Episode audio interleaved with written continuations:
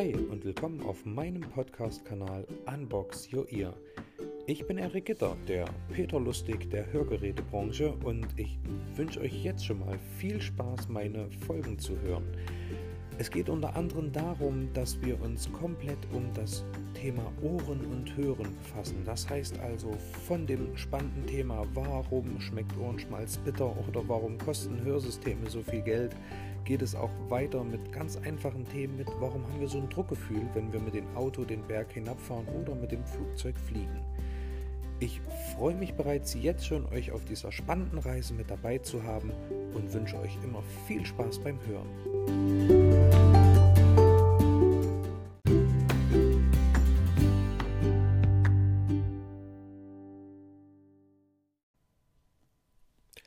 Hallo und willkommen zu Folge 4 von Unbox Your Life. Heute mal mit einem Thema, was vielleicht noch nicht so viele von euch betrifft, aber was doch einige interessieren und wo relativ viel Irrglauben vorherrscht. Und zwar, warum sind Hörsysteme eigentlich so teuer? Hm, das ist so ein gewisser Trugschluss, aber ich hole mal ein bisschen weiter aus. So ein Hörgerätepreis setzt sich unter anderem zusammen aus dem eigentlichen Preis für die Technik, dem Ohrstück und einer Reparaturpauschale, die nachher generiert wird, um eben für sechs Jahre, zumindest bei einem gesetzlich Versicherten, die Serviceleistung zu gewährleisten.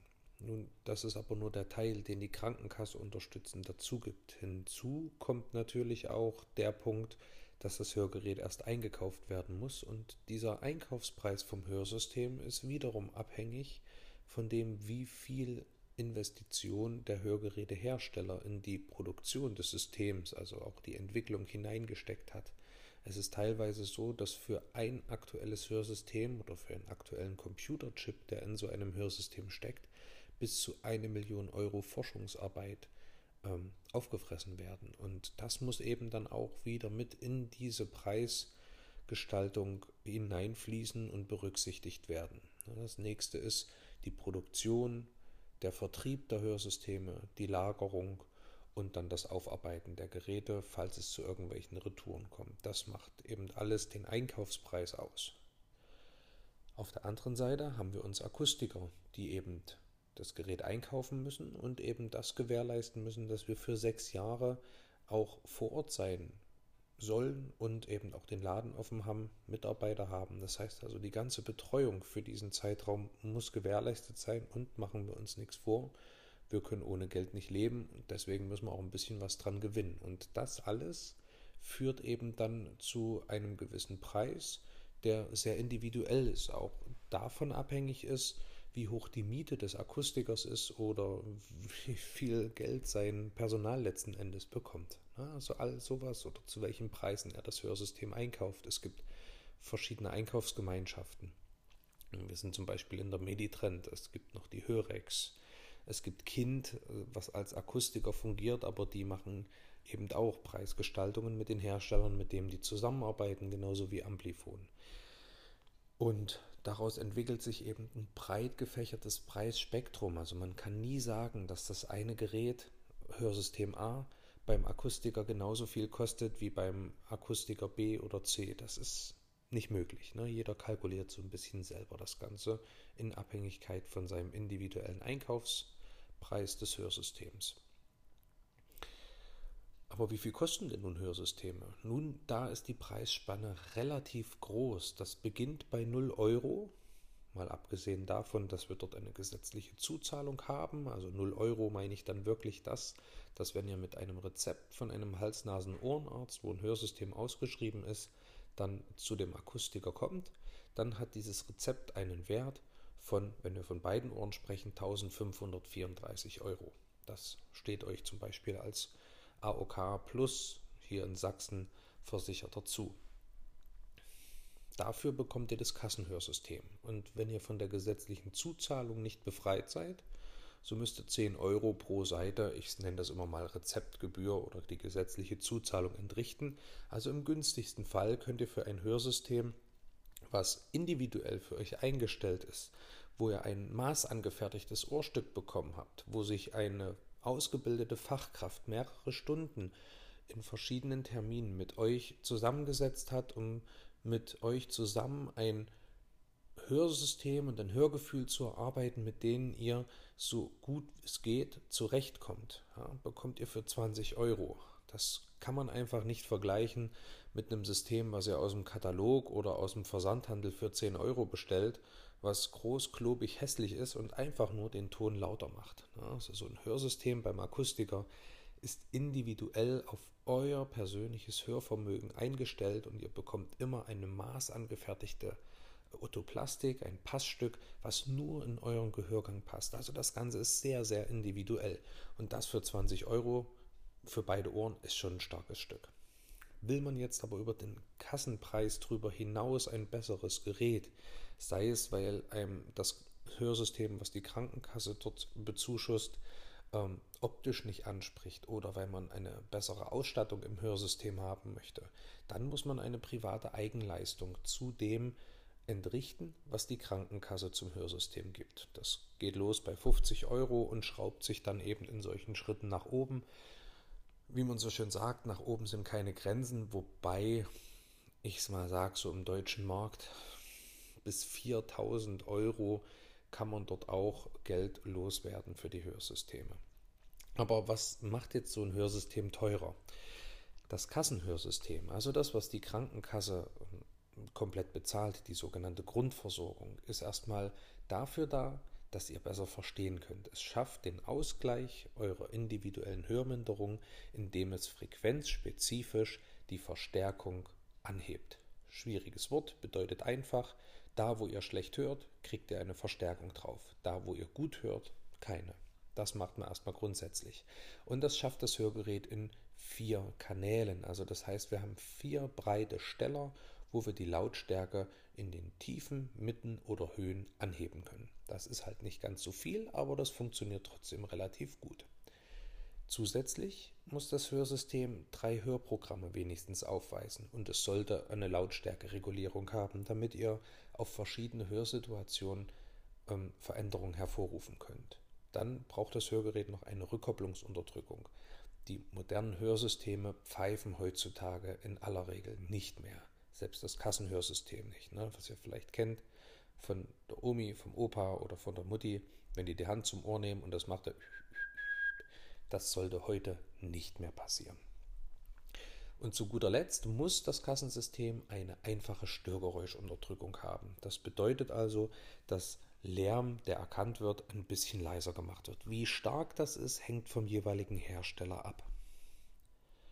Wollt ihr jetzt mehr haben? Das heißt also, vielleicht wollt ihr nicht händisch irgendetwas am Hörsystem regulieren. Es soll von alleine die Situation erkennen. Oder ihr möchtet eine Windgeräuschunterdrückung, dass wenn der euch um die Ohren pustet, nicht noch zusätzlich rauscht. Ihr wollt vielleicht, dass wenn man irgendwelches Geschirr abstellt oder jemand in die Hände klatscht, dass das nicht zu laut wird, eine sogenannte Impulsgeräuschunterdrückung. Das alles sind Zuzahlungsfaktoren. Also das alles ist, ich sag mal, persönlicher Luxus und der wird von der Krankenkasse nicht unterstützt. Und das ist dann eben auch der Punkt, wo man diese private Eigenleistung für so ein Hörsystem investieren muss. Man kann das in verschiedene Kategorien unterteilen. Die meisten haben das Kassenhörsystem, das Einstiegshörsystem, das Komfortsystem, Mittelklassegerät und eben die Premiumklasse. Und wir sind mittlerweile eben auch schon wie in der Folge davor erwähnt, mit den smarten Hörgeräten in der Lage, das Handy mit unserem Hörsystem zu koppeln und darüber eben unsere Profile zu tracken, unser Hörprofil zu tracken. Wir können damit unsere Gesundheit tracken. Wir können ähm, sehen, wenn jemand gestürzt ist, also der Träger gestürzt ist des Hörsystems. Wir können Fremdsprachen übersetzen mit dem Hörsystem. Wir können unser Smart Home darüber steuern oder das Ganze mit einbinden. Und das Ganze ist natürlich aber auch mit irgendwelchen Kosten verbunden, denn wie vorhin schon erwähnt, die Hersteller hatten ja auch in der Entwicklung und in der Forschung diese Kosten und die müssen ja auch von irgendwas leben und diese Forschung und Entwicklung eben auch bezahlt bekommen. Ihr könnt euch das so ein bisschen vorstellen wie bei einem Autokauf. Ne, wenn ihr jetzt einen VW Golf euch hinstellt, gibt es eben das Grundmodell, es gibt dann die Rückfahrkamera, es gibt Sitzheizung, die Lenkradheizung, den Abstandhalter die Klimatronic und Xenon-Scheinwerfer. Es gibt schönere Felgen, weil ihr es optisch aufpeppen wollt oder ein, ein Spoiler, der schicker ist, eine andere Farbe. Und genauso ist es mit den Hörsystemen auch. Umso schöner es sein soll, mit Swarovski-Stein veredelt oder klein und unauffällig, das sind alles Kostenfaktoren, die den Preis für so ein Hörsystem nachher nach oben treiben. Nicht außer Acht lassen sollte man, wenn ihr berufstätig seid, habt ihr auch das Anrecht, wenn es der Beruf hergibt, einen Antrag zu stellen auf Zuzahlung bei beruflich bedingtem Mehraufwand. Das bedeutet also, ihr geht einem Beruf nach, wo es zum Beispiel um Leben und Tod geht und es sehr wichtig ist, in der Situation gut hören zu können. Ein Beispiel ist hier der Bademeister oder eine Krankenschwester. Das andere ist, ihr habt einen Mehrbedarf am Hören, der eben über das des Normalhörenden drüber hinausgeht. Zum Beispiel, ihr singt beruflich in einem Chor oder ihr seid Geigen- oder Klavierbauer, also solche Sachen. Dann kann man beim Rentenversicherungsträger die zusätzlichen Kosten, die das Hörsystem dann eben äh, gekostet hat. Ihr müsst aber ein Kassenhörsystem vorher probieren, ansonsten sagt euch jeder, wenn ihr es nicht probiert, könnt ihr gar nicht wissen, ob es reicht. Also übernehmen wir die Kosten nicht. Testet das Kassengerät, testet das Vergleichssystem und bringt es euch dann immer noch mehr dann übernehmen wir die Kosten. Und das wird vom Rentenversicherungsträger geprüft. Aber der normale Weg ist, ihr geht zum Akustiker, testet eure Hörsysteme. Wenn ihr das richtige System gefunden habt, wird dann ein Antrag an die Krankenkasse gestellt. Die prüft dann, bis wohin die bezahlen. Das geht meistens immer bis zum Regelsatz. Bleibt man bei der AOK, sind es die 1534 Euro. Und alles, was dann darüber hinausgeht, sagen die, alles klar, das ist beruflich bedingt. Also schicken wir das Ganze weiter an den Rentenversicherungsträger. Und dieser Prozess dauert circa sechs bis acht Wochen. Also ihr müsst da ein bisschen Geduld mitbringen. Wichtig zu wissen ist allerdings, dass euer Akustiker jetzt nicht verpflichtet ist, diese gesamte Zeit zu warten, sondern der kann, wenn die Krankenkasse jetzt den Betrag genehmigt hat, den die genehmigen, die 1534 Euro, euch den privaten Anteil des Hörsystems dann auch in Rechnung stellen. Ne? Also der muss nicht sagen, gut, jetzt warten wir, bis noch die Genehmigung da ist und die Genehmigung da ist. Denn wenn der Rentenversicherungsträger es nachher genehmigt, dann habt ihr natürlich die Möglichkeit, das vom Rentenversicherungsträger einzufordern und ihr bekommt das Geld zurück. Aber wir Akustiker kriegen nur für einen bestimmten Zeitraum die Geräte zur Verfügung gestellt und dann werden die uns auch in Rechnung gestellt und da können wir eben nicht sagen, ach, der Kunde, der hat jetzt noch vier Wochen Wartezeit beim Rentenversicherungsträger, ehe der Entscheid durch ist, können wir so lange warten. Das geht vielleicht mal in einem Ausnahmefall, wenn zum Beispiel jemand im Krankenhaus ist und man bekommt das Hörsystem nicht zurück, aber in aller Regel sagen die ähm, Hörgerätehersteller dann, ja, das ist auch nicht unser Problem. Das ist es ja, um ehrlich zu sein, auch nicht. Und deswegen sollte man da auch fair sein und eben auch dem Akustiker das tatsächlich geben, was ihm zusteht. Und jetzt kann man meinen, ich bin befangen, weil ich in dieser Branche arbeite, aber das Gleiche ähm, kann man auf jedes andere Segment auch mit ausweiten. Ne? Ihr würdet ja auch erstmal für die, für die Spritze der Impfung bezahlen, selbst wenn ihr das Geld noch nicht von der Kasse oder von einer sonstigen Stelle zurückbekommen habt. Da würde auch keiner auf die Idee kommen und sagen, ja, nö, bezahle ich jetzt nicht. Ich habe zwar die Spritze bekommen, hilft mir, aber nö, bezahle ich erstmal nicht. Deswegen da bitte fair sein und nicht versuchen, da noch irgendwas zu diskutieren, wenn ihr euch für ein bestimmtes System entschieden habt. Das ist der eine Weg. Der andere Weg, manche Krankenkassen, wenn der Bedarf wirklich stark ist für einen Hörverlust, das heißt also ihr einen relativ starken Hörverlust habt, der sollte dann an Taubheit grenzend sein. Das bedeutet im Durchschnitt bei den Frequenzwerten 500 Hertz, 1 Kilohertz, 2 Kilohertz und 4 Kilohertz. Wenn ihr dort auf 81 dB Durchschnittswert im Hörverlust kommt, das ist relativ viel, ne? dann habt ihr ein Anrecht auf ein sogenanntes WH04 Hörsystem. Dafür bekommt ihr von der Krankenkasse mehr. Statt 685 Euro, ich glaube, jetzt nagelt mich nicht darauf fest, 820 Euro. Also auf jeden Fall für beide Ohren so um die 1900 und ein paar zerquetschte. Dafür bekommt ihr eben ein sehr starkes Gerät und meistens können die schon das ein oder andere besser oder mehr. Das glaubt mir, wollt ihr aber nicht, wenn ihr so stark so starken Hörverlust habt und ihr könntet euch aussuchen, was ihr macht, dann würdet ihr wahrscheinlich lieber mehr bezahlen und nicht den stärkeren Hörverlust nehmen.